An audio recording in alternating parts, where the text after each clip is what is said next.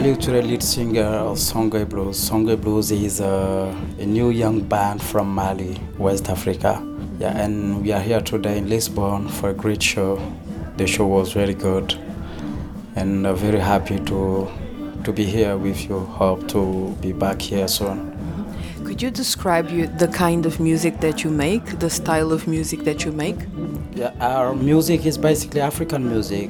So, you know, we are a new young generation of Africa. So, we have to make sure the young generation from the rest of the world understand finally what African music means properly.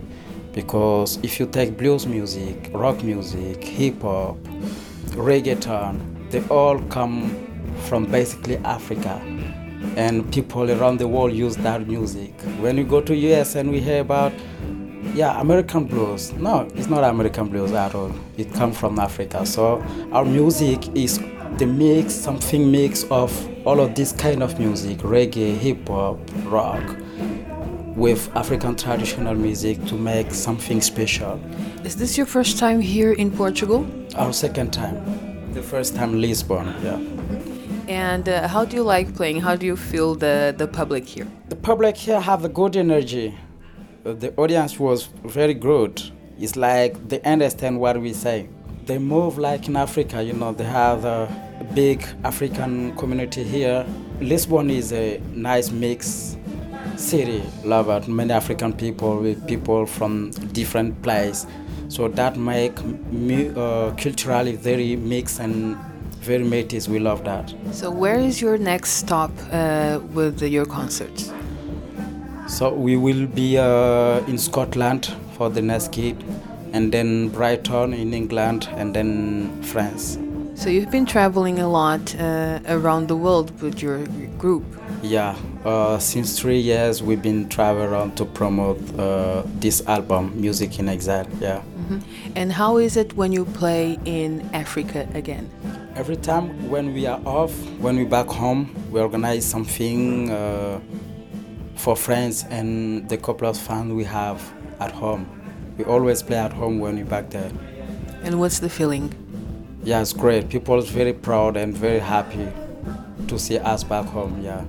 You said that you are a young band, and uh, one of your uh, goals is also to show the world that the music from Africa has lots of influences and has developed a lot.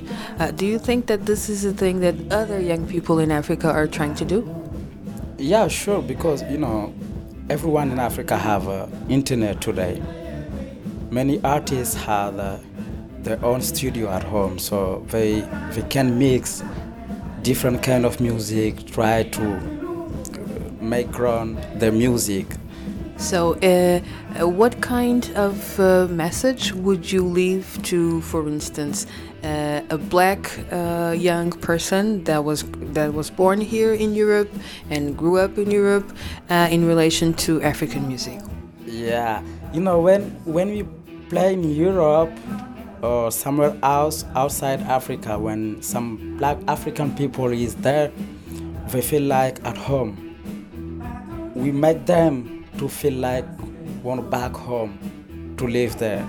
It's something when we play, when we finish to play, some people cry. Some people they are very proud of African music. They are very proud to see African band play around the world. So our music is like we want to show them the life they have here. They can also have this life in Africa, this good life in Africa. Is why we're trying to put this good life music from here to African music to show them with music the mix is possible